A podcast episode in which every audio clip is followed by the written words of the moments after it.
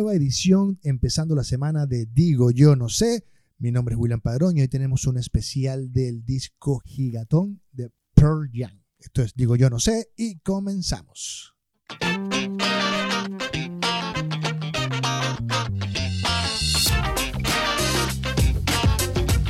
Como les decía, esto es Digo Yo No Sé y hoy vamos a tener un invitado que ya lo habrán visto en la, en la reseña de este episodio.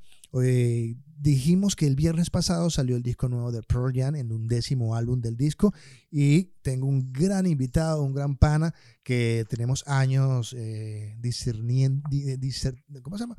Eh, haciendo, culubrando sobre la, la, vida de Pearl Jam, y la verdad es que somos fanáticos, este, pero más allá de eso, eh, creo que tenemos algunos puntos en común o no del disco y eso lo vamos a hablar hoy para todos los fanáticos, curiosos, seguidores y bueno, el que más o menos le gusta la banda y quiere llegar hoy a este disco que está, está recién salido del horno en plataformas digitales. Su nombre es Carlos Silva, que algo se le cayó de fondo y desde Madrid, España, lo tenemos en la línea. Carlos, ¿cómo estás?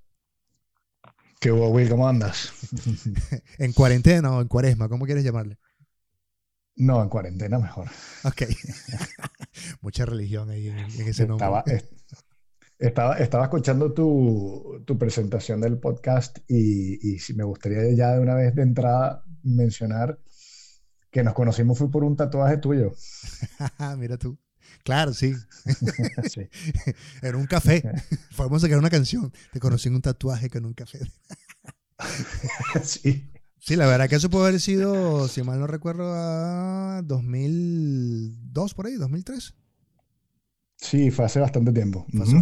Porque luego de, ese, de, de esa, ese encuentro, de esa, esa, esa, vez que nos conocimos, como que me inoculaste la idea de ir a ver Pearl Jam en West Palm Beach y yo me quedé así como que, y eso se puede. Tú, claro, men, se puede, vamos a hacerlo. Y gracias a ti vi por primera vez a Pearl Jam. O sea, gracias a que me, gracias a que me empujaste, ¿no? Que me pagaste el, el pasaje. Eso, eso, ya te iba a decir. Sí, sí, sí, ¿no? Tú trabajabas en Sony en aquella época y tú también pusiste, moviste tus contactos por aquel lado. Claro. Y además que esa vez tuvimos el, el, grato placer de entrevistar a la banda. Eso sí, eso, eso merece un podcast aparte completito, pero sí, fue, fue demasiado épico. Que debo, debo acotar que fue la peor entrevista que hice en mi vida.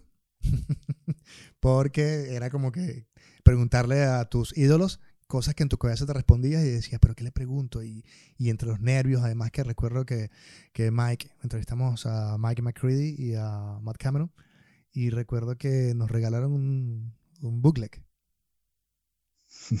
¿Qué es la vida de tu booklet?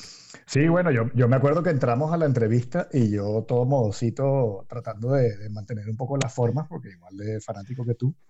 Y tú de una vez, no, mira, vamos a hacernos una foto y abrazas a los tipos así como si fuesen latinos y se dejaran, estuviesen acostumbrados.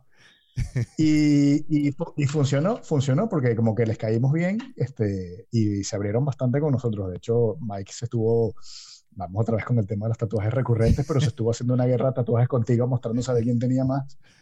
Y, y, sí, luego nos regaló un disco cada uno, entonces a ti te lo dio y tú, bueno, pero fírmamelo. Este tipo sí es confianzudo, ¿vale? Pero estuvo fino. Es que además, lo que estén escuchando, eh, eso fue en el disco Riot Act, ¿cierto? Sí, en esa gira. y un poco haciendo contexto para los no fanáticos, Pearl Jam venía de no hacer eh, entrevistas y como que decía, bueno, esto va a ser como que uno de los últimos discos con Sony Music, ¿por qué no aperturarse un poco con los medios? Y para nosotros era como que pocos periodistas latinoamericanos entrevistando a la banda en un momento donde ellos decidieron abrirse un poco después de tanto tiempo sin dar entrevistas. Entonces era, era como yo le decía en ese momento a Mike, era como It's All Happening, como en Almost Famous. Un poco porque él hacía la música de la, de la película y yo me sentía como William Miller. Siempre, Hasta el día de hoy, más o menos. ¿no? Eso siempre me siento William Miller. Mira, ahora sí vamos a entrar en tema. Eh, ¿Cuáles eran tus expectativas con el disco antes de salir? Porque además a ti no te gustó. A estás recordándole a, No, te pregunto, porque además, además, tú eres como ese grupo de gente que no le gustó tanto, de, no le gustó de tanto a poco el Lightning Ball. Sí. No, bueno, lo dijiste demasiado bonito. Me pareció una mierda ese disco. Tiene sus cosas. Tiene sus Mira, la verdad es que sí, o sea, sí, sí tenía, o sea, obviamente Pearl Jam es una banda de cabecera y, y, aunque uno pues ha pasado el tiempo y lamentablemente no vive la música con la misma emoción que cuando uno era más, más chamo, la verdad es que cuando vienen estas bandas que han estado por tanto tiempo, es imposible no emocionarse. Además, Pearl Jam creo que es la única banda eh, que queda en pie de lo que fue nuestra generación, de esa, de esa época en la que uno empezó a acercarse a la música por sus propios medios, pues sin que hubiese un primo o un hermano mayor que te lo recomendara. Cierto. Y, y he estado, bueno, siguiéndoles las pistas desde, desde TEN hasta ahora. Exacto, además es la banda que... Tenían demasiado... Es la banda que nace con nosotros y sigue allí, porque no es como que tú digas, bueno, soy fanático del Led Zeppelin o tal vez Metallica o no sé, YouTube, que son bandas que no, no creciste con ellos, o sea, creciste mucho tiempo después que estaban formados. Efectivamente, sí, exacto. Obviamente has crecido con esas bandas también, pero digamos que no las sientes tan tuyas porque no viste el, cuando nacieron, pues ya, ya estaban de antes. Exacto. Entonces, bueno, yo... Y... Sí, dilo. Sí, sí, que, que, bueno, habían pasado siete años desde el último disco, mmm, muchos años más desde que sacaran un disco decente, con lo cual la verdad es que estábamos esperando con muchísimas ganas este, y lo, lo que avanzaron sí fue bastante emocionante. Entonces sí, se han dado, mmm, bueno, la verdad es que chequeaba todos los días en internet a ver si se había liqueado el disco ya para oírlo antes que saliera oficialmente. Eh, eh, eso, eso habla mucho de por qué alguna gente ha sido detractora de este disco, porque estamos en una generación de la ansiedad, porque los, los digamos, la, el internet y las redes sociales nos han llevado tanta ansiedad que en el fondo no podemos reconciliar nuestra ansiedad con lo que viene. Entonces te haces toda una película y cuando llega algo que a lo mejor en época de, de en, épocas pasadas hubiese sido una fiesta, un boom, resulta que como que ya dijiste, no, no era lo que quería, ya, pero no sabes lo que querías. Y creo que en, parte le pasa a los, en este caso me incluyo, ¿no? A los periodistas musicales. Que se, se, dan una idea y quieren como una perfección, pero no entienden cuál es su perfección en su cabeza. Es como que terminamos, me voy a meter en este, en, este, en este paquete, terminamos hablando de un disco que no salió y que estaba en nuestra cabeza.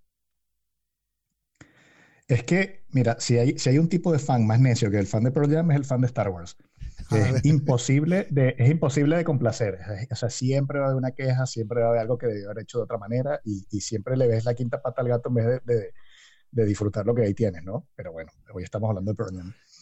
Este, sí, estoy de acuerdo contigo. Además que eh, hay tal saturación de, de, información y de música nueva que, que, claro, tú lo escuchas un poco y, y, si no enganchas dos, tres, cuatro temas, como que lo pasas de largo y, y vas al, al, próximo disco, ¿no? Exacto. Y, son, son, son, son poquitos los, los, discos o los grupos o los artistas que de verdad tú dices, bueno, mira, vamos a darle más oportunidades, que, que igual hay más cosas aquí que, que no enganchan a la primera. Y, y, bueno, me pasó, ahorita llego a eso porque vamos a hacer el, esto es como una especie de track by track también. Este, me pasó que los temas, digamos, más suaves, al principio no, yo también los salté, ¿no? Como que, porque este disco, yo siento que el, el hecho de que Prolian haya hecho un concepto de disco en tiempos de streaming es algo a favor, porque el disco está hecho como un concepto de disco.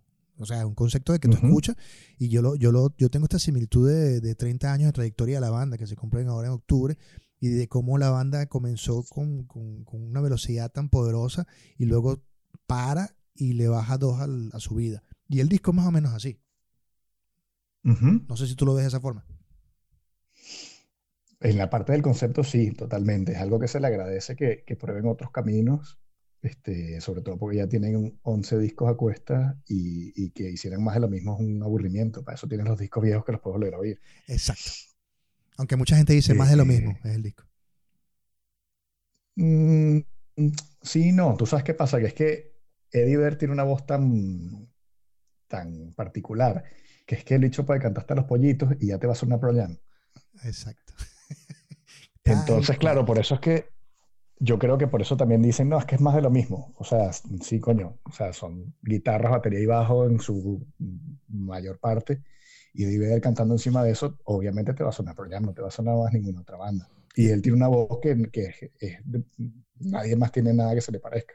A, a, mí me recuerda aquel, aquel, este, porque además lo escribí en el Universal, en la nota que hice, y me lo copié, de, literalmente me lo fusilé de allí cuando Dave Grohl está hablando eh, en el documental Back and Forth de los 10 años de Foo Fighters Y entonces como que él dice, me criticaron porque estaba haciendo música estridente con guitarras agresivas. es lo que todo le he dicho, ¿qué quieres que haga? Fucking reggae. entonces como que, ¿qué quieres que haga el Pearl Jam? Tecno merengue, no sé, ska reggae. Es una banda que preserva el estatus del rock alternativo, de, lo que más, de lo que además tienen eh, la facultad de incluso seguirlo desarrollando porque es la banda que está viva. No, y, y, tú también lo decías en esa nota del Universal, que es que ellos no tienen ningún, o sea, ninguna banda eh, a la par hoy en día. O sea, ellos están ahorita en, en, un entorno musical muy extraño porque cuando ellos salieron, coño, era el grunge, estaba un montón de bandas de rock. El rock estaba en MTV, estaba por todos lados, súper presente. Y la verdad es que ahora es un escenario musical completamente distinto y ellos son como, como unos tipos muy atípicos, ¿no? Entonces... Eh, se pueden permitir, obviamente, pues hacer lo que les dé la gana. Y, parte de hacer lo que les da la gana es, bueno, vamos a probar nuevas cosas, pero, pero somos pro o sea, también tenemos una esencia que es la que nos mantiene un poco en puente con los trabajos anteriores. Que lo, lo ha hecho toda su vida, no sé, um, quizás bandas como los Rolling Stones han tenido sus momentos de décadas raras, pero siguen siendo los Rolling Stones. este, probablemente YouTube ha tenido esos momentos que tú digas, bueno, ¿por qué están en esta cosa? Y grandes clásicos como Bruce Springsteen. Tampoco es que Bruce Springsteen se la pasa haciendo música diferente. Bruce Springsteen haciendo lo que hace Bruce Springsteen. Y en su momento Tom Petty era Tom Petty haciendo lo que hace Tom Petty. Y son las escuelas del problema además. Creo que, entonces creo que el problema somos nosotros que esperamos vainas que no... además, de hecho yo tengo esta teoría, Carlos. Eh, la gente siempre habla de la triada del Pearl Jam, los, primeros, tres primeros discos. Lo que me hace pensar que toda esa gente que odiaba a MTV es la gente que nada más vio a Pearl Jam por MTV. sí, un poco, es verdad. Porque esos discos están bajo, bajo la influencia de MTV. Yo creo que esos discos también tienen una magia muy puntual y es que yo creo que son discos, bueno, obviamente por la época en la que salieron y la edad más o menos que teníamos, pero es que yo creo que son discos que te enganchan a la primera. O sea, si tú escuchas Ten y no te gusta, no te va a gustar por más que lo escuches mil veces. Claro. Eso no quiere decir que sea ni, ni mejor ni peor, simplemente tiene esa, esa, esa condición. Pero no es tu mejor disco de unos años más adelante a... No, no, ni vamos, ni de, ni de lejos. Este, vámonos unos años a No Code o Yield y son discos que tú la primera vez que lo escuchas te quedas un poco mm, como ponchado, ¿no? Como, sí. Mm, está bien, no, no lo odio, pero ¿qué es esto? No entiendo. Y son discos que te invitan a que lo escuches una y otra vez, te metas en el feeling, entiendas que es otra cosa y al final pasan los años y dices, coño, son los mejores discos de la banda. Este, entonces yo creo que mucha gente recuerda a Pearl Jam porque dices, bueno, pómelo pues. Les, les presentas Pearl Jam y enganchan esas, esas canciones de esos discos son como que más fáciles de asimilar a la primera, a la primera vuelta. Es lo que yo creo. Igual es generacional, Chamo, porque yo en estos ejercicios que, que vas como, como, hablando con bandas de, de generaciones más nuevas, eh, algunas se han enganchado con Backspacer, por ejemplo. Que Backspacer me parece un sonido más o menos similar a lo que están haciendo ahorita en cuanto a, en cuanto a mezcla de audio esa cosa de, Vamos a hacer una pausa para entrar en Backspacer y, y, te comento, igual también, igual también es que Pro Jam se fue a la mierda después del tercer disco y tú y yo somos tan pegados que, que nos sigue gustando porque sí y en verdad nunca fueron tan buenos como antes. Este, ay, ay, te van a matar. Aunque yo, yo, yo, eh, yo creo que son generaciones diferentes y creo que hay que darle gracias a Pro Jam que siga vivo y que puedas, puedas pretender que lo vas a ver en la próxima gira. Pero entra en lo que ibas a entrar. Sí, Backspacer es, es, como una especie de reset del sonido del Pearl Ellos, no sé, a mí me parece que habían querido como, como hacer ese reset con el aguacate, que además es un disco que se llama Pearl Jam. creo que es bastante simbólico que saques un disco, no sé si es el octavo, el noveno, que, y, le, y no le ponen títulos como que, mm, no, es como un reset, es como un reboot. Vamos a volver a empezar la banda y este es como nuestro sonido. Y, y es un sonido de un Pearl Jam menos, menos agresivo, este, menos, eh, menos enfadado que antes es un problema en que los tipos todos tienen ya más de 40 años y están casados, algunos tienen hijos. Es como otra realidad de la banda, ¿no? No tienen nada que demostrar al mundo y van como un poco más sobrados en ese sentido. Van independientes, que no tienen disquera. ¿Sabes lo que te digo? Que no, no, al no reportarle a nadie, sino a ellos mismos, van como más relax. Y se ha notado mucho en ese sonido. Backspacer es un disco que a mí no me termina de gustar porque me parece demasiado feliz. Me parece que, que le faltó, le faltó un poco que, se, que buscaran inspiración de algo que le sacara la piedra de vivir en algún momento para que no fuese tan happy ese disco. y, te, y, te, sorprenderás que tiene grandes éxitos como, eh, ¿cómo se llama esta canción que es súper balada, que además siempre sube a alguien? Eh, las mejores canciones son las de Eddie, sí. Eh, Just Breathe es, Just Breathe. es la mejor canción de ese disco. Sí. Uh -huh. No, bueno, a mí me gusta eh, Gonna, Gonna, See My Friend, que es medio ponqueta así, arranca el disco. ¿No? Uh -huh. ok, dale, sigue. Sí, bueno, como, como, como, no, no, está bien, es que, es que es parte de la tradición de ellos de arrancar los discos con una canción fuerte, salvo dos, tres excepciones que por ahí. Sí, sí, está bien, pero no es tampoco, no me jodas, que no es una de las mejores canciones de Pearl Jam. pero vamos, a, vamos, a, vamos a, a Gigatón, que, te, que tenemos un rato conversando sin entrar en tema. Este, la gente que no está se va a quedar un poco esto no era del disco nuevo, pues. tipo están hablando de todo menos de esto. Bueno, así, así pasa con estas bandas de 30 años. Pasará porque tú y yo podemos hablar por horas de esto sí, sin ánimos de, las ganas de la conversación. Mira, Whoever Said, ¿qué te pareció ese, lo que hablábamos recientemente, una, intro, una me primera encantó, canción? Me sí, me encantó. Eh, eh, obviamente está diseñada para, para ser tocada en vivo. Este, y tiene una cosa curiosa que me di cuenta justo hoy, después de escucharla varias veces, y es que la primera estrofa tiene, o sea, tiene como una melodía que no se repite en el resto de la canción. Y, y con eso empecé como que a escuchar el disco buscando mmm, esas estructuras y me di cuenta que en verdad es burda de, de, de, de, experimental en ese sentido este disco. No tiene el típico intro, estrofa, coro, puente, estrofa solo, sino que cada canción tiene una estructura completamente distinta. Y, y esta eh, no sé, ajá. Y, y, un final no que sé tiene si ahí. Pillaste, pero, pero, tiene como unos sintetizadores en algún punto de la, de, de, antes del solo, que es bastante curioso también. Es súper poderosa y, y, me encantó. Y, pero, pero fíjate que es un tema súper esperanzador. ¿Sabes que, Sabes que no le he prestado mucho a las letras todavía. Okay. Este, de hecho, eso es lo último que yo le, como que cuando, no solo con Brian, sino con todas las, bandas, eh, sí te termino prestando atención, lógicamente, pero me engancho primero con la, con la música, con el feeling que me transmite, con, el, con la melodía, y de último entro en las letras. Entonces, no, esa parte te la dejo a ti y todo lo que tú digas voy a decir que sí, que estoy de acuerdo.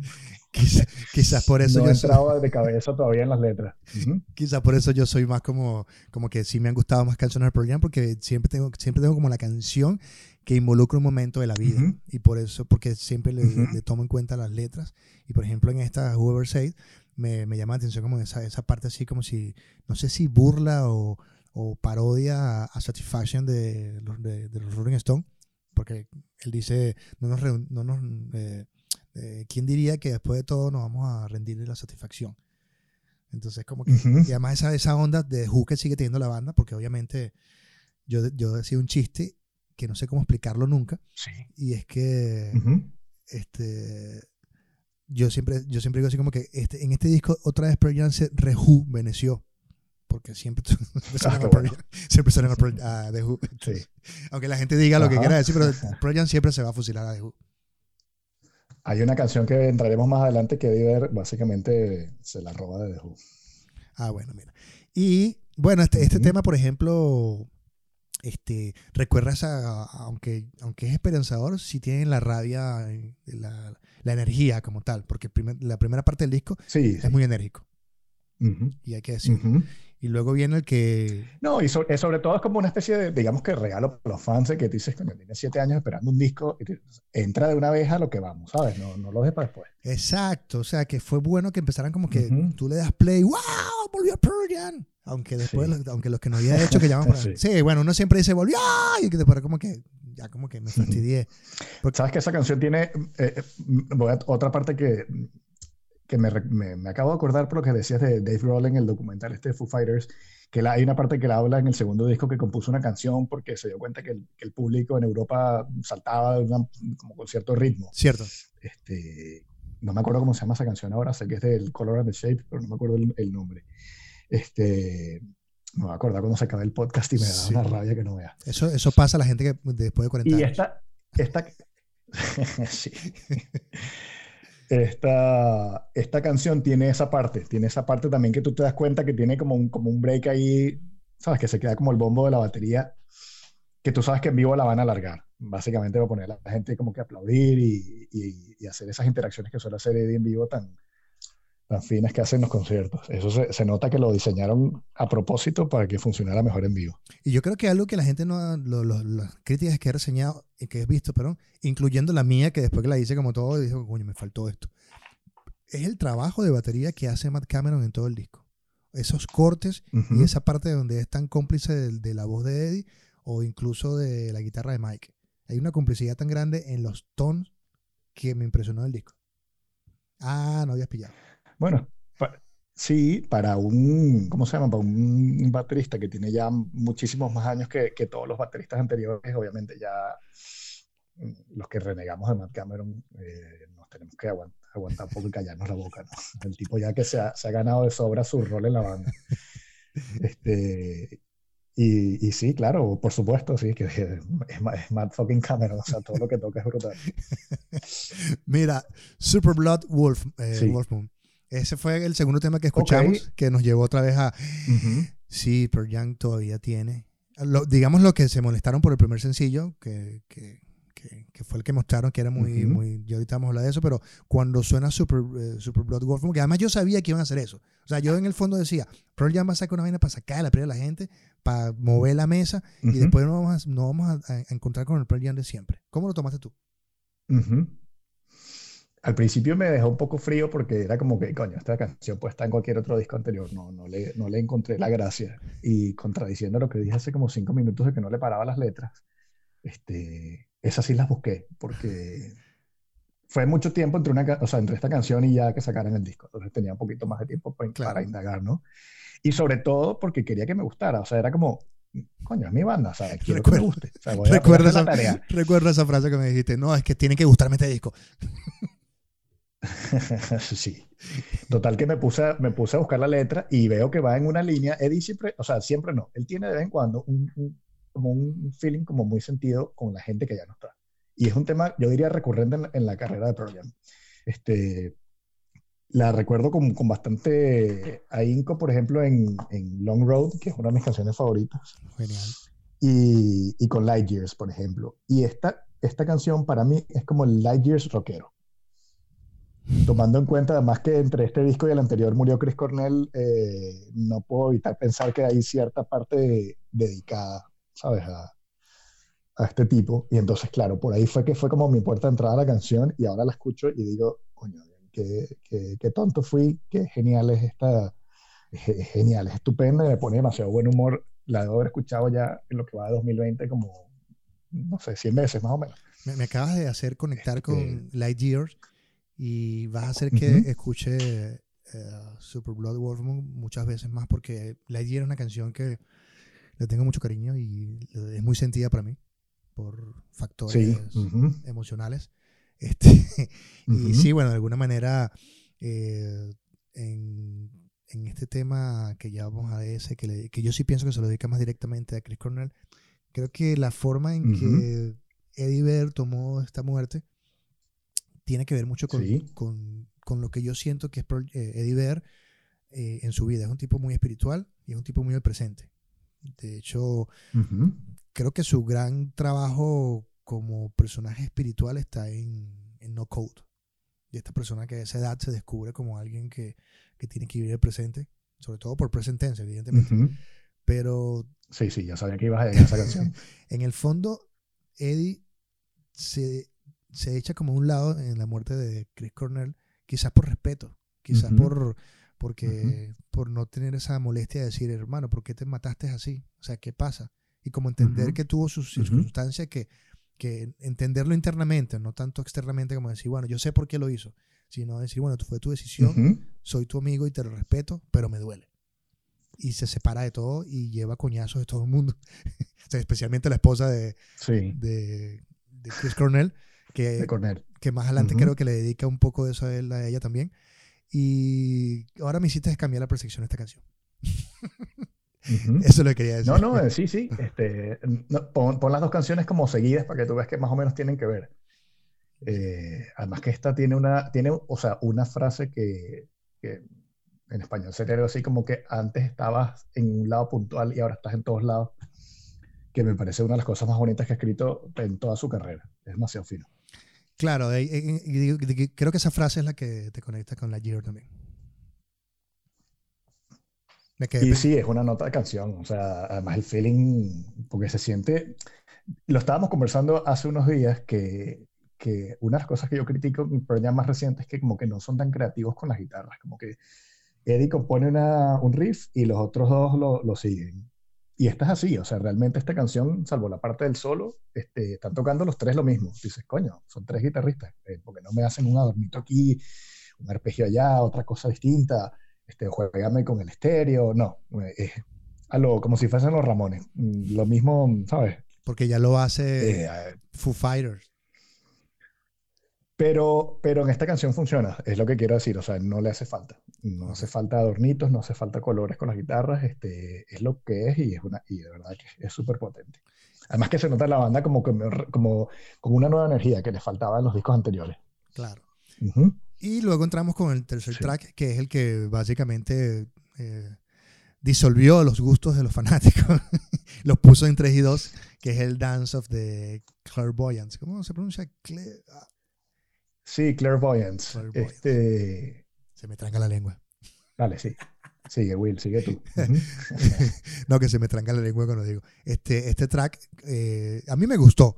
Sí confieso que lo, que lo escuché y dije, oh, bueno, pero tiene derecho, ¿no? Y además, como te digo, ¿por qué, yo, por yo, yo cuento esto de Backspacer con todo esto? Porque Backspacer fue como ese intento ochentoso de la banda a nivel de sonido, a nivel de, de mezcla de disco, de, de, ser, como tú dices, tan, tan feliz. Y esa mezcla 80 estaba en Backspacer. Y aquí, y aquí entre la mezcla de Yield, entra esta cosa de que a ellos siempre les ha gustado el sonido de los 80, pero no, no lo han sabido desarrollar, no han querido, no, o no. Tampoco es que Projan sea para decir, hoy voy a meter sintetizadores o voy a hacer Depeche Mode. Es como que se dan la licencia de experimentar en dentro de su entorno, dentro de la primera capa que quieren hacer. Y este tema me gustó esa rabia que tiene eh, perdón, Eddie Vedder cantando en un momento donde luego el tema hace un break y suena incluso más ochentoso. Sí, súper ochentoso. Yo, mm, esto va a sonar súper cursi, pero es que nunca se me va a olvidar cuando la escuché la primera vez. Estaba pendiente que iba a salir, eh, eh, en, ¿sabes?, en plataformas y me levanto para ir al trabajo y lo primero que hago es entro en Spotify y la busco y, ahí está, pues la pongo y no habían pasado ni 15 segundos y yo estaba, pero eufórico. Porque yo sí estaba esperando que la banda se arriesgara, hiciera otras cosas distintas, ¿no? Y aunque decía, que es esta cosa que no suena nada Pro Jam, pero me encanta. O sea, sé que lo estuve conversando con, con, varios amigos y, y sí es verdad que casi todo el mundo lo dio, pero yo sí estaba en esa pequeña minoría que, de hecho, es mi canción favorita del disco, eh, que, que la encontré maravillosa, de principio a fin. Es, una, es un buen tema. Además que me gusta mucho el, el, coro que juega con esa cosa de la perfección, de, de, dejar atrás la ignorancia, y cuando te encuentras con el pasado y te das cuenta que de repente tú estás haciendo que el pasado sea el presente y estás como metido allí. incluso yo creo que es hasta sarcasmo como lo hace, como que, como que te voy a traer los 80 para que veas que tipo construir el mismo presente. Bueno. Y, y el futuro, y, no, y no nos estamos dando cuenta del futuro que puedes hacer aquí mismo, ¿no? Entonces, eso de When Everybody Tomorrow is the same as before es como, tómalo. ¿Quieres, quieres, ¿quieres que sea diferente? ¿Quieres que sea diferente con lo viejo? Me parece muy honesto también de parte de, Eddie que escriba cosas que tú digas, bueno, ya sabes, está bien, eh, cuéntame esas cosas porque tu vida de sufrido ya no, no, no, vale, eres un multimillonario demasiado cómodo, ¿sabes? Tienes como... este, tampoco me, me, escribas letras de que tu hija adolescente te respondió feo ni esa mierda, claro. está bien, estas cosas más reflexivas, más universales, se agradecen y sobre todo mm, porque es verdad que cuando estuvo Bush el presidente, el programa le dio por ser político durísimo, aquí obviamente tienen su parte, como no podía ser de otra manera. Claro. Pero pero al final, y ojo, no es porque, o sea, no es porque esté en contra de lo que dice, sino porque al final esas canciones quedan como muy marcadas por esa época, no, pierden esa parte universal, ¿sabes? O sea, todo lo que él se, se, se cagó en, en, Bush al final es como sí, pero esa época ya pasó y vino, este tipo que es peor no sé, como que las canciones no envejecen tan bien. Eh, al final le hace un flaco favor que sean tan, tan específicas de, de, una era en particular. Y creo que esto es una canción que tú dices, mira, la puedo escuchar dentro de 10 años, 20 años y va a tener la misma vigencia. Porque es lo que le pasa a factura a, muchas de las bandas políticas, que es que cuando se acaba el discurso político y se acaba el presidente, porque los presidentes pasan y tu canción va a pasar con ellos, porque ya no te vas a parar años después de cantar lo mismo de, no sé. Exacto. De, no sé, no vamos a entrar en política. Sí, exacto. Para mí la favorita sí no, es... No, está bien. para mí la favorita sí es Quick Escape. Me parece el, el, el, Zeppelin YouTube de la, del, del, de, ¿cómo se llama? del disco. Este, ese, bajo de Jeff, ese es el bajo. Y, y, y, yo, yo, quiero hacer una vaca, un, ¿cómo se llama? Por eso nos escuchan chilenos acá, porque a veces tengo amigos del, del club de fans de Pearl Jam en Chile. Este, hacer como este, este como, como, como, este aporte a que, que tengamos más canciones, por favor, de, de Jeff Ament, que siempre hace canciones bonitas. Sabes que. Aunque esta no es de él, obviamente. Para esta conversación. Este, la música es de él, ¿no? No, no, sí, sí es de. Pero no la letra. Sí.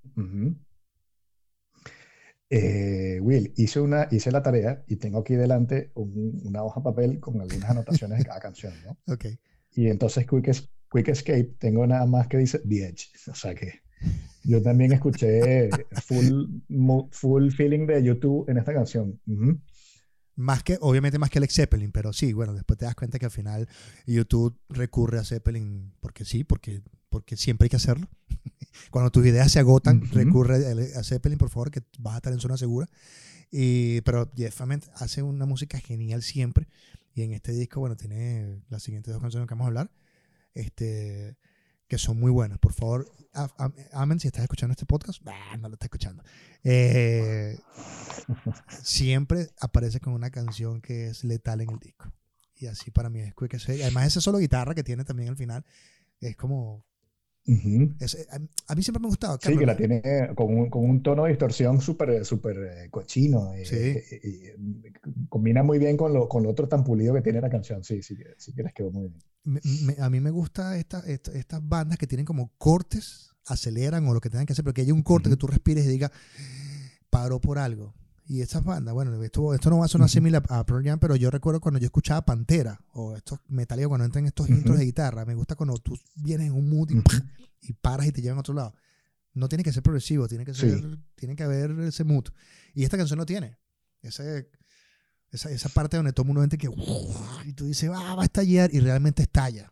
Y te llega el sol en la cabeza. Y claro, es que si tú tienes, sí, sí, si tú tienes todo el, para usar una referencia de Spinal Tap, si tú tienes todo a 11 de volumen, mm, ya no tienes todo a 11 de volumen, o sea, ya tus oídos se acostumbran a ese ruido y ya pierde la fuerza, con lo cual sí, sí, obviamente hay que saber llevarlo, pues hay que saber, llevar los momentos de tensión y los momentos de liberar esa energía. Mira, y All Right. Esta canción tiene otra cosa que.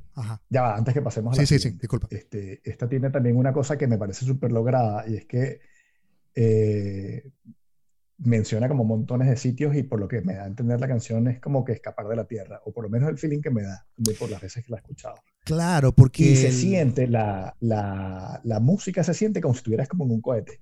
Y porque estás también harto, ¿no? es que, claro, cuando le dice que... Eh, ah, es como que la cantidad de... de, ah, ¿Cómo se llama esto? Lens, como... Como... Ah, se me fue la palabra lens ¿Sabes cómo es la traducción en español? No te escuché bien. Cuando dice The Length We Had, esa traducción de la longitud, la duración. O sea, tenemos como una, amplitud tan grande para ir. Pero sobre todo para encontrar un lugar que no haya jodido Trump, que es lo que él habla ahí, como que vámonos a un sitio donde Trump no lo haya jodido nada. Y bueno, si hace referencia, de hecho, hace que quizás lo que todo el mundo habla de, la referencia que haga de, de Zeppelin es porque eh, cuando él habla de que cruzó el borde de Morocco, eh, Kashmir, luego Marrakech, porque es como que esa época en que Jimmy Page estaba metido en toda esta onda de, irse a Marruecos y por eso... Estaba mal pegado, sí. Sí, por, por, eso los que, los que hayan visto alguna vez Almost Famous, que lo vamos a recordar, cuando Penny le decía que se iba a Morocco. Era por eso, por, por Lex Zeppelin. Y aquí, hace como esta referencia. estás, pegando, estás pegando las referencias de, Marruecos como ese típico teoría de la conspiración que tiene un corcho pegado con hilos y fotos de... Sí, sí, sí. Cameron Crowe te odia. sí. Pero bueno, sí, es que... Mira, hablando, hablando de Jeff Ament, la, siguiente canción... Es este, All Right. También es de Jeff. Sí, sí. ¿Te gustó? Este, y es que es verdad lo que... All Right, eh, sí, de hecho la primera vez que escuché el disco de, por completo me marqué, dije, coño, la 4 y la 5 como que son como que me voy a enganchar más por ahí primero, ¿no? Y, y, la verdad es que Jeff cuando se propone hacer baladas, contrario a las, o sea, las baladas de Eddie son como muy de él. Muy folk, muy sprint. Son canciones muy buenas, que, pero que además tú dices, esto podría ser fácil un disco de Eddie en solitario. Sí. En cambio las de Jeff son, son Pearl Jam quinta esencia. Estoy hablando de Nothing Man en Vitalogy, que es de Jeff, el Low Light en Yield, de Jeff. Y cuando el tipo se sienta a hacer una balada, mm, coño, deja una balada importante. Bueno, y yo creo que esta, esta entra en ese grupo ahí con tranquilo, pues, también. Es súper hermosa este, esta canción. Y también esa referencia, creo que tiene como muchas referencias así simbólicas a lo eh, Grateful Dead, esta, la letra. tiene, tienen que como que para... Eso te, lo dejo a ti. tienen esa referencia a que viajes ácidos y, y dejar toda la escotilla. Sí, porque esa la escribe, esa la escribió Jeff toda, ¿no? La, la, letra también. Esa la escribió Jeff. Déjame ver mis apuntes. Sí, la escribió Jeff. Jeff Ament que tiene... ¿Por qué nunca entrevistamos a Jeff Ament? Fue mi culpa, lo siento. No, no fue tu culpa, no. Este, es, que, yo recuerdo. Imaginar que después de entrevistar a estos dos nos iban a poner a más personas a entrevistar. No, no, ¿te, acuerdas que salió la chica de prensa y nos dijo quién quieren entrevistar? ¿A Mike y, Mike y Matt o a Jeff y Stone? Y yo salí de grupo porque decía: si entrevistamos a Matt Cameron, eh, hacemos check. Soundgarden y Pearl Jam.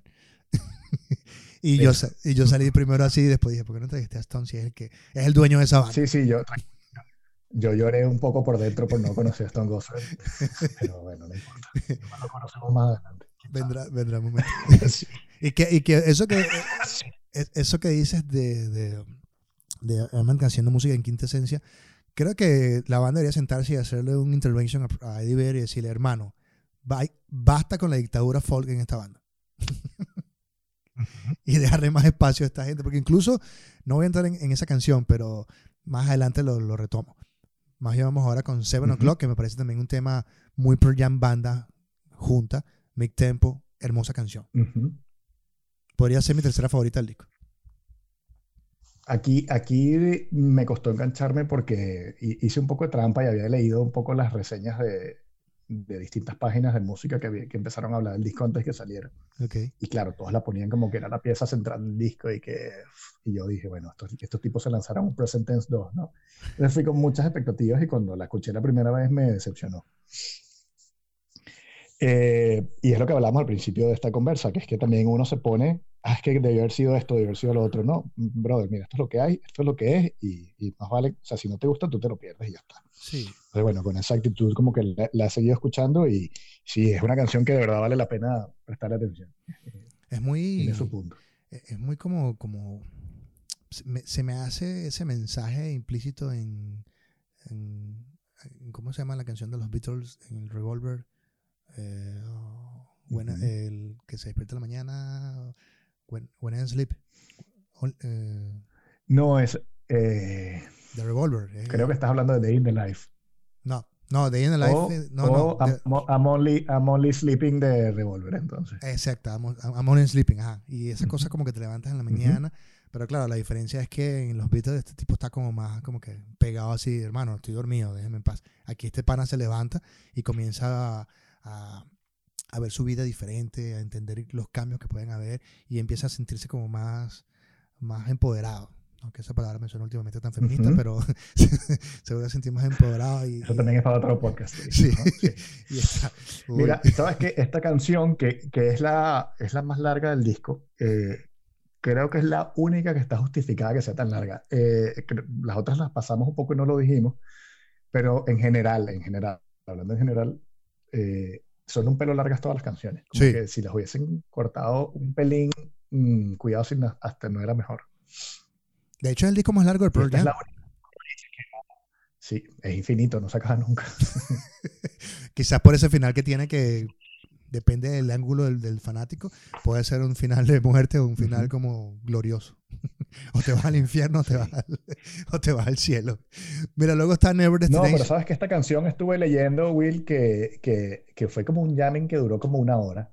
Así. ¿Ah, Ellos se pusieron a, ir probando distintas ideas. Sí, este, búscalo por ahí, después te mando el link. Es un, en una entrevista a Josh Evans. Eh, el tipo cuenta que, que, la banda llegó un día y se puso una hora enseguida a tocar y a probar cosas distintas. Y luego ellos como que fueron cogiendo trocitos de ese, de ese jamming y de ahí fue que compusieron la canción. Yo creo que por eso también tiene ese aire como que mm, se cocina a fuego lento, ¿sabes? Que es una canción que, que se toma su tiempo y, y, y, le da ese feeling que yo creo que más ninguna del disco tiene. Claro, además si te das cuenta... Por eso decía que Son de las tres canciones que están hechas eh, enteramente por un gran, un gran fuerte de la banda que es Dance of the Clairvoyants, Quick, eh, Quick, Escape y Seven O'Clock son las tres canciones que están de alguna forma toda la banda junta componiendo la música. Después empiezan como a separarse cada quien a componer. Y otra cosa que me llama la atención de este disco es que se dieron licencias de, incluso intercambiar instrumentos. En, Dance of eh, Clairvoyants, eh, uh, Amen toca la guitarra. Sí, sí, sí. Y, el hecho de que, por ejemplo... Lo habían hecho antes, lo habían hecho una vez en, con Smile, No Code. Y bueno, y con Mankind también, que cantaba Gossard. Así que sí, se, tardaron unos cuantos añitos en volver a soltar instrumentos. Y otra cosa que me llama la atención es que siendo un disco producido con la banda, junto con Josh Evans, que le da una perspectiva diferente a quizás a todo el sonido que estaba antes, eh, Brendan O'Ryan permanece allí haciendo teclados en Quick Escape y en Retrograde. Retrograde. Bueno, es que yo creo que ellos ya son como una mafia y el hecho ya está en nóminas hace demasiado tiempo. Es como raro que. No, porque alguien, alguien podría decir se molestaron. Este, no, eh, no, porque fíjate que la única vez que no trabajaron con él fue cuando con Binaural, que, que, trabajaron con Chad Blake y el disco la verdad es que no sonaba tan bien en estudio y los tipos que no, no, mira, de ahora en adelante tenemos que seguir con este hombre a muerte. Y Brendan, y que, ah, I told you so. Sí, seguro les cobró, les cobró carísimo después de ahí en adelante. Y que, pero ¿por qué es tan caro? Bueno, este por Binaural que me lo deben y ahora por este disco. Ajá, si quieres que suene bien. Ajá, sí. Mira, y aunque tengo que meterme las palabras en, en, el, en el orificio que mejor me convenga, eh, Never Destination es un poco más, más rápida y es de Vedder. ¿Te gustó el tema? Me parece un pelo genérica. Y, el de hecho, o sea, si, si, si Gigaton fuese un EP y llegara hasta 7 O'Clock, sería de los mejores de toda su carrera. Total. Eh, yo siento que, la, la, segunda mitad cogea demasiado en comparación con la primera. Y aquí esta es la primera, o sea, siempre hace comparaciones odioso, ¿no? Pero teníamos Whoever Said y, Super Blood como canciones rockeras, tal, movidas en la primera mitad, y es inevitable hacer la comparación con las que vienen en esta segunda parte. Y no, no está a la altura, ¿sabes? Se siente un poco de relleno, ¿verdad? Por lo menos para mí. Pero no crees que, por ejemplo, porque luego de Never Nation aparece Cameron, este, y por eso vamos a saltar un poco Never Nation, porque ya está ahí, chévere. Porque es de relleno, sí, sí. está allí, está, es como stop. lado A, lado B. Este, porque luego viene Cameron y nos lanza ese Take the Long Way, que es un tema Garden Muy Garden Y no está mal, el tema no está mal porque además, bueno, Cameron es un buen compositor. No solo que es, no solo que compone la canción, sino que la escribe, pues. O sea, letra y música de Cameron, todo, todo es mío, papá, vente. sí, sí, sí. Insisto, yo aquí tampoco, o sea, yo aquí tampoco le termino de ver que la tostada esta canción. Este, me imagino que en vivo va a hacer una nota a oírla. Ni siquiera el solo metalero que tiene. No, ni siquiera. O sea, obviamente la batería de Cameron es muy bestia, pero él como compositor puede ir mucho más lejos. O sea, por ejemplo, You Are en es una canción súper original que él escribió, programó la batería electrónica, tocó las guitarras, escribió la letra. De vaina no la cantó y, claro, es como que tú escuchas esta y te dices, sí, es una canción rockera, mm, yo estoy siendo muy necio quejándome, pero, pero mm, puedes más, como que podía un poquito más y sobre todo por lo que tú dices, que como parece un poco Soundgarden, es como trata de que no suene tan a Soundgarden que estás en otra banda, ¿sabes? Claro. bueno, lo extrañaba, ¿no? Entonces, no sé. Igual, igual le cojo cariño más adelante, pero en principio no me parece una canción esencial del disco. Creo que si la quitaran mm, no pasaría nada tampoco. Ahora vamos con tu ídolo y el dueño de esta banda, Gossard. Ah, eso, sí, ya que sí. Este, ¿Qué tal, Brooklyn? Yo, la te, canción es buena. Te confieso que le agarré cariño fue esta mañana. Me había costado, porque es que lo escuché con los audífonos. La, canción es, la canción es genial, pero sobra en el disco. Porque es de, o sea, si, si Dance of the Clairvoyant sonaba raro, esta vaina no suena a. O sea, no pega con el resto del disco. Pudo haber sido un, un lado B bien, bien interesante o guardársela para otro disco. Pero sí tiene como estas capas, estas, capas de guitarra que van pegando allí simpáticas. No, no, las guitarras son geniales. La verdad es que el sonido de la canción es súper bonita. Eh, y, me voy a contradecir una vez más, pero claro, como la, compuso Stone Gossard, sí tengo que más cuidado. es una canción que, habla sobre gente enferma y sobre hospitales, ¿no? Y ahorita con todo este tema del coronavirus es una canción extrañamente muy, muy vital, ¿no? Muy puntual. Pero tú, tú, ves, tú te fijas la letra que es tan horrible y la música es como tan, parece una canción de, de cuna, ¿no? Es como, como relájate, ¿sabes? Es un feeling súper, no sé, como contradictorio entre lo que dice y lo que, y lo que te transmite musicalmente. Me, parece súper eh, súper original en ese sentido. Canción de cuarentena. eso, eso, exacto. No canción de cuna, sino de cuarentena. Y, ahora viene otro tema que podría este, seguir con nuestras separaciones de, de, concepto en este momento. Comes, then goes. Es el track número. ¿Qué track es ese? Ese es el track 10 del disco. Ese es el track 10 que en español se, eh, se llama Bien y se va sin pena ni gloria. A pesar de lo suave de la guitarra, que eh, está, o sea, es una forma linda de tocar la guitarra y un Eddie que está acostumbrado a ese tipo de formato y el guiño porque lo tiene y evidentemente ese sí es un tema a Chris Cornell e incluso su esposa e incluso su esposa. O sea, ese tema me parece tan tan para Cornell, incluso con lo que sucedió y esa parte, este, esa parte que, que, él habla de como que te vas y, y eh, eh, la gente que se siente como, como con estos problemas y, ¿sabes? Como que dice, aunque te vas, deberían desaparecer los, problemas, pero están allí y los revolviste. De estos problemas incluso con la mujer, porque hace un, él hace un señalamiento a una mujer allí cuando dice uh, She fell off the altar, este, y no, me hace mucho pensar en qué es Cornell y la situación que se vivió con todo lo que pasó. Tú estás así con unas ganas de buscarle así el cotilleo a las canciones. No, vale, es que... a mí me... No, es que como te digo, esa no le he prestado tanta atención a la letra, así que de verdad, después que conversemos la voy a poner y me voy a buscar las letras en internet para, para seguirla un poco. ¿no? No, hermano, hay un programa que se me llama. Me da curiosidad todo lo que estás contando, no, en serio, me da curiosidad eh, verla desde ese punto de vista. Hay un, hay un programa que se llama. Eh, se llama, mira, se llama eh, Music Match, creo que se llama. Music Match. Music con X, Match. Y tú lo instalas a tu celular si quieres y él te va a mostrar las canciones de, de, las que están en Spotify. Le dice, yo creo que esto se conecta a Spotify y en la medida que suena Spotify, si las letras existen en Genius Lyrics, que generalmente las bandas anglos las colocan, este, él, te va, él te va a mostrar las canciones en la aplicación para que veas lo que dice. Ok. ¿Cómo es que se llama? Se llama Music con X, Match de. Sí. De Match. De, Music Match.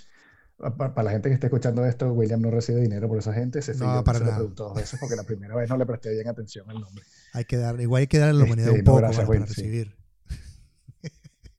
Mira, esta canción a mí me parece excesivamente larga para lo que es.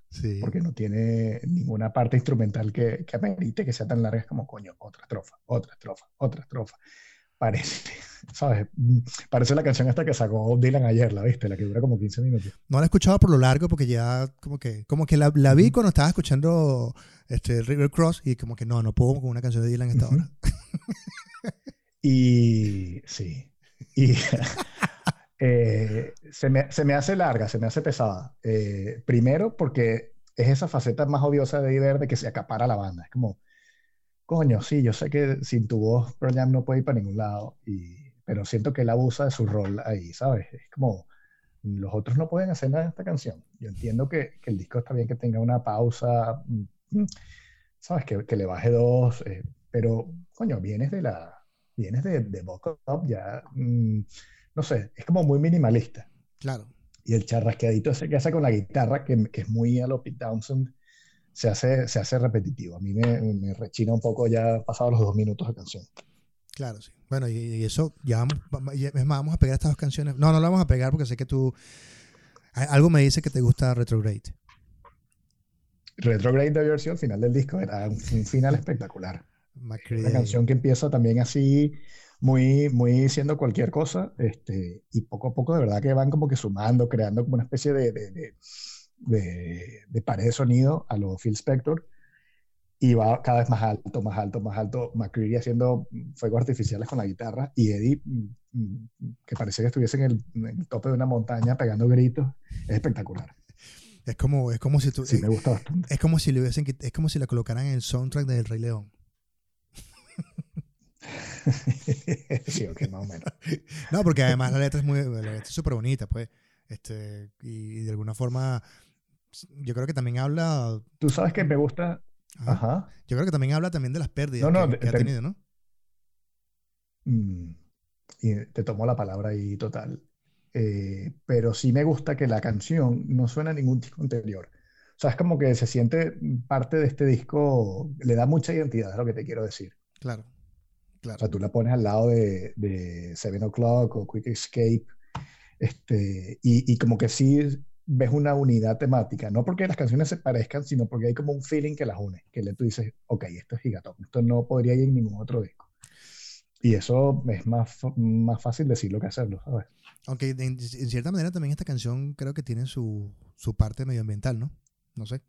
Porque a, veces Eddie tiene esta facilidad como de, de, de montarse en la ola del medio ambiente con lo espiritual, que hay una línea que no sabes cómo dividirla. Y esto de, de que habrán tiempos mejores que ahora y, y, entiendes el, los retrógrados, no sabemos si habrá astrología o qué coño, que nos envuelve y los siete mares levantándose, quién sabe. Sería la canción perfecta para describir la portada del disco, que no hemos conversado. Ese, eh, ese iceberg que, que, tú dices, bueno, aguanta ahí como una especie de resistencia, o se está derritiendo y estamos viendo el principio del fin. Esperemos que no, vale. Yo quiero, yo quiero ser esa gente que se siente con sus nietos, decirle, ven acá muchachito, Pearl Young. porque el concepto de banda porosa está desapareciendo. No, pero, pero yo creo que con este disco ellos se, eh, se renuevan un poco y te, te, te, dan pistas de que les queda, les queda chispa para, para seguir adelante porque Lightning Bolt mm, eh, lo que hacían era repetir fórmulas anteriores y no daban visos de, originalidad. Y aquí por lo menos sí se han atrevido a, dar un paso adelante, incluso más lejos de lo que algunos fans necios este, hubiesen querido. Y, y, sí, Will, sí, tranquilo. yo creo que... que vas a, vas a, cumplir tu sueño con los nietos. River Cross. Sí, sí, mm. sí, pero... ¿Pudo haber estado o no pudo haber estado? Estoy de acuerdo contigo. No. Como que... no, no, el River Cross es, es cansona, completamente innecesaria, sí. sí es, como, es, como un, es como un purgatorio. Mira, leí que, leí que es un, un órgano que se compró de Iber que es como de 1800. Claro. Entonces, básicamente era el necio queriendo meter el juguete dentro del disco. Sí, hay, hay, que, hay, que, hay que decirle a veces, Edith, quiero que sepas algo. Usted llegó tarde a esta banda, tranquilícese. Pero mira, yo quiero. No, y, además que él tiene sus discos solos, ¿sabes? Él también puede, hacer Into the Wild 2, él puede hacer sus discos de ukelele 8, todo lo que quiera. Exacto, hermano, te estamos dando la, posibilidad. Te estamos dando la posibilidad de que hagas discos solistas. No me jodas los finales de los discos, ¿vale? sí. No, en serio, yo creo que esta canción le resta mucho al disco. O sea, venías de un punto muy alto que tú dices, coño, sería un buen fin del disco y es como, ah, otra. Ok, vamos a oírla bueno, porque han pasado siete años, está bien, bueno, una canción más de Pearl Jam no nos vamos a quejar, pero es como que no llega, no llega a nada, ¿sabes? Una canción que mm, solo porque sea más larga no quiere decir que sea más épica, y al final no, no, no sé, a mí no me dice nada. Y, entre Lightning Bolt, Lightning Bolt y um, Gigatón hay 10 minutos de diferencia, o sea, pudimos haberla quitado. O sea, el otro disco duró como 47 minutos, este dura como 57. Y yo quiero decir. yo, quiero decir no haber existido también. No, yo quiero decir algo. Yo quiero decir, a mí hay canciones como, eh, no sé, Mind Your, eh, Mind Your Manners, eh, My Fire Song me gustó mucho. Péndulo me parece un gran tema y Future Day me parece un gran tema. Y Let the Record Play me parece un buen Mm. tema. A mí. Y eh, eh, a diferencia de lo que fue la crítica del disco de los fanáticos, que, que no le fue muy agradable, quiero decirte que es el disco que tuvo, despachó bastantes éxitos en directo y en vivo sonaban potencial. Eso es todo lo que voy a decir. Sí, no, en vivo suena bien. Genial, genial. Yo, yo por, por fastidiarte un poco y ser el hater de esta conversa, este, eh, es el disco que, que confirma lo que empezaron con el aguacate, que es ya no nos importan las portadas de los discos. Ah, eso sí es cierto, porque a mí no me gusta la portada de Gigatón. No, no, la portada de Gigatón, si hubiese sido la, la foto sola, asignada, hubiese sido espectacular. Como los, Un bu- o como los bootlegs. Casi en blanco y negro. Sí, sí, pero luego le metes esa, esa línea roja ahí, no sé, como que, no sé, me choca. Y Que me, me parece que no pega, que, que no me parece profesional, además. de tanto odio, chicos. Además que, este, digamos que, que Pearl Jam, nuevamente hablando, en- está haciendo su mejor esfuerzo por ser una banda con discos. Que en, en una era como esta nos cuesta, creo que a la gente le cuesta mucho este, eh, cuadrarse o, o engancharse con un disco completo. Y ellos como que siguen esa ruta de que vamos a hacer discos conceptuales, vamos a hacer que la gente cuando vuelvan otra vez al formato escuchemos disco completo, porque ahorita todo es muy acelerado. O sea, por más que no quieras, tú lo viviste. O sea, pudiste haber sido un old school y decir hasta que no salga el disco no lo escucho. Y tuviste que escuchar el link este, antes porque la ansiedad te, te estaba matando. O sea, sí estoy de acuerdo contigo, pero también ellos se pueden permitir eso porque saben que la inmensa mayoría, por no decir toda la gente que los escucha, son fans ya ganados. O sea, yo no sé qué tantos fans nuevos van a agarrar con este disco. Creo que son los típicos fan fieles de esos que, coño, que yo me consideraba uno de esos, pero en las últimas giras que los he, o sea, he podido ver, veo gente que es tan enferma que digo, mierda, yo era así en verdad antes. Sí. O sea, gente que de pronto mm, pone la tienda de, para comprar camisetas y tienes que hacer una cola especial para comprar las camisetas y ¿qué, les qué coño les pasa? ¿Sabes? O sea, como que estás loco. Sea, Es a parte, la cola para entrar al sitio y coger buen puesto, ¿no? es parte del negocio ahora musical. O sea, creo que Sí, Pero- sí, sí. pero ya- Ujú. pero ya de forma ellos ti- tienen esa fanaticada tan, tan fiel de gente que, que agarra vacaciones y sigue la banda por varias ciudades y se gasta un realero y, y claro, se, se pueden permitir hacer un disco bien largo porque saben que, que nosotros le vamos a poner la paciencia a poderlo de principio a fin. y, que- y que hagamos un podcast solamente por el disco, te dice, te dice que somos tan parecidos a ellos aunque lo querramos negar. Cerramos, eh, o sea, el círculo completo de lo que decíamos al principio, ¿no? O sea, al final no hay forma de complacernos. O sea, pueden hacer un trabajo maravilloso, creativo, genial, y aquí tenemos media hora o una hora quejándonos. Yo creo que es porque lo sientes tan tuyo, es parte de, de- de cuando una banda logra generar una emocionalidad y la música siempre va a ser emoción, o sea, tú, tú te inclinas hacia algo por emocionalidad. Y del hecho de que Pearl Tú sabes Jam- que también ha sido bonito, sí. Ajá. el hecho de que, que te interrumpí, dile. el hecho de que Pearl Jam eh, siga vendiendo lo que tenga que vender, paquete, estadía, lo que sea que tengan que vender, este, es parte de un legado que la gente sabe que lo va a hacer porque además la gente lo aprecia, porque es una banda que dentro de todo, con los fanáticos que tiene, se, es una banda con una, inte- una integridad tan grande que se da ese lujo, porque es una banda que sobrevivió a Sí. Todo. Ujú. Sí, no, sin duda. Estoy ahí, estoy ahí mm, completamente de acuerdo. Y la otra cosa que quería añadir es que también es muy especial que mm, una de las cosas que uno más disfruta esta música es compartiéndola con, con gente querida y cercana. Y entonces, claro, es como después de siete años un disco nuevo nos lleva pues a, a reconectar con gente que tenías tiempo sin conversar, aunque sea para hablar de esto y aunque sea para hablar de las que te gustaron y de las que odiaste y, y qué horas tiene de ver esto o qué genial lo otro, mm, no deja de ser una celebración el hecho de que, de que conectas con gente precisamente por, por este eh, cariño que le tienes a la banda. que es lo importante. Mira, bueno, lo, lo logramos, lo hicimos. Este, no, no quiero irme sin antes recordarle que es posible que tengamos a Carlos en alguna otra intervención del podcast, porque ya pronto se viene un blog que, que es- parte fundamental de esa idea, que se llama Banda Palabra. Y justo cuando ya sea el lanzamiento oficial así con todos los, los juguetes, con todos los escritos, estaremos conversando de eso, pues, porque este podcast de Digo Yo No Sé Genial, me, me- Tiene- me encanta la idea, sí. tiene que ver con hablar de lo que se nos antoja en el momento. Entonces. Eh, Así es, brother. Eh, sigan a Carlos. ¿Cuál es tu, tu, tus redes sociales o tu Instagram, lo que más usa? Sí, bueno, Charles Stone. Obviamente. ¿El 25 por qué? sí. Porque es el día que, que nací, o sea, nací el 25 de septiembre y siempre estaba como muy pegado con ese número. Ya, eso pasa mucho. Este, um, Gigatón eh, dijo que eh, para bien o para mal es un buen disco. O sea, tiene, lo suficiente para, eh, tiene las suficientes canciones para hacer un buen disco. A lo mejor en completo no satisfaga a todo el mundo, pero cuando en, en un futuro, cuando tengas que decir cuántas canciones buenas hay, nos vamos, nos vamos a dar cuenta que tienen más canciones que las críticas malas que podemos tener. Y eso va a terminar siendo. Sí, sin duda, sin duda.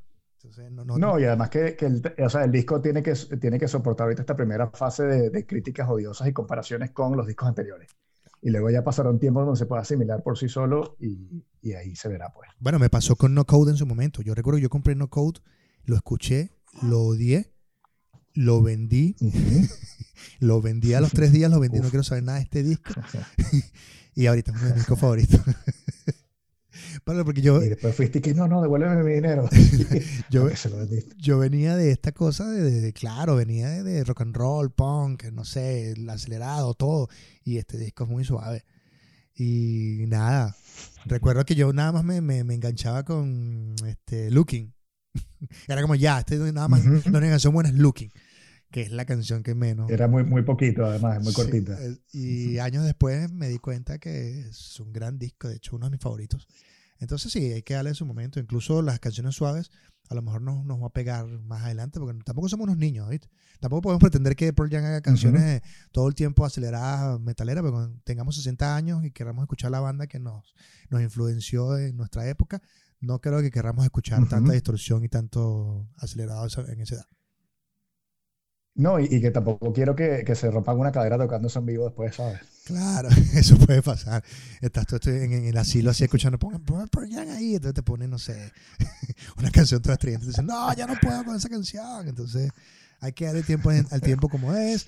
Este, si uno pretende eh, madurar con el tiempo junto con la banda que, que, que, tiene, bueno, lo va, va, a llegar su momento. De todas formas, si algo nos ha enseñado Pearl en la vida es la determinación cuando todo el mundo los criticó, ellos estaban allí y ahora son la única banda sobreviviente de toda esa movida. Por tercos. Exacto, sí, sí. y eso sí que Alex mérito. Bueno, pues yo... No, no, no te pases. Ya le dimos suficiente crédito ah, a lo largo de esta, de esta conversación. Bueno, a, seguir, escuchando el disco y encontrarle eh, como que joyas y cositas escondidas que seguro tiene por ahí que se nos, se nos pasaron muy por alto. Yo la verdad es que tengo tarea pendiente con, la, con las letras y, y, me quedo con todos tus apuntes para, para darle otra escuchada con ese punto de vista. Yo me voy con el, tengo que escuchar Super Blood eh, con, con la, eh, ah, Light Years. Eh, te agradezco, ¿verdad? Que te hayas tomado el tiempo para participar conmigo en esto, Carlos. Este podcast lo estamos haciendo en estos tiempos con puros panas colaborando como para, para hacer una, una conversación amena con contenido que la gente se lleve después. Y siempre respeto tus opiniones del Prolian. Ah, este, bueno, y muchas otras cosas más, evidentemente, pero siempre es divertido saber que puedes hablar con alguien de, de, de, lo que es la música para nosotros. Una, una excusa para tener cada día más emociones en la vida. Porque el día que nos, dejemos de emocionar, morimos. Sí, sí, 100% eh, de acuerdo. este, Will, sí, qué, qué gusto este, este rato y, y, la verdad es que yo por mi parte paro ahora, pero más que todo por la gente que está escuchando esto, si alguien llegó hasta el final, gracias. y lo digo más por mí, no por ti, ojo. Y, tú y yo podemos conversar de, claro. miles y miles de horas. Y todos los días. Así que bueno, nada. Así que... Brindo por, por y por, por, más años de música y de, y de buena vibra. Entonces, esto fue Digo Yo No Sé. Recuerden suscribirse al canal de YouTube, le dan suscrito y a la campanita. Los que nos escuchan en Spotify o en Apple eh, podcast o Google Podcast o Anchor. Recuerden que en Anchor puede dejar mensajes. Recuerden que tenemos un mail para los que quieran participar de, vez en cuando. Es digo yo no sé podcast arroba gmail. Ahí pueden dejar mensajes de voz que depende del tema o lo que sea. Los incluimos allí para que sean parte del programa que lo estamos haciendo un día sí, un día no. Y con contenido para estos días de encierro en la casa. Mi nombre es William Padrón, muchas gracias, Carlos Silo por acompañarnos y nos vemos en la próxima edición. Bye bye.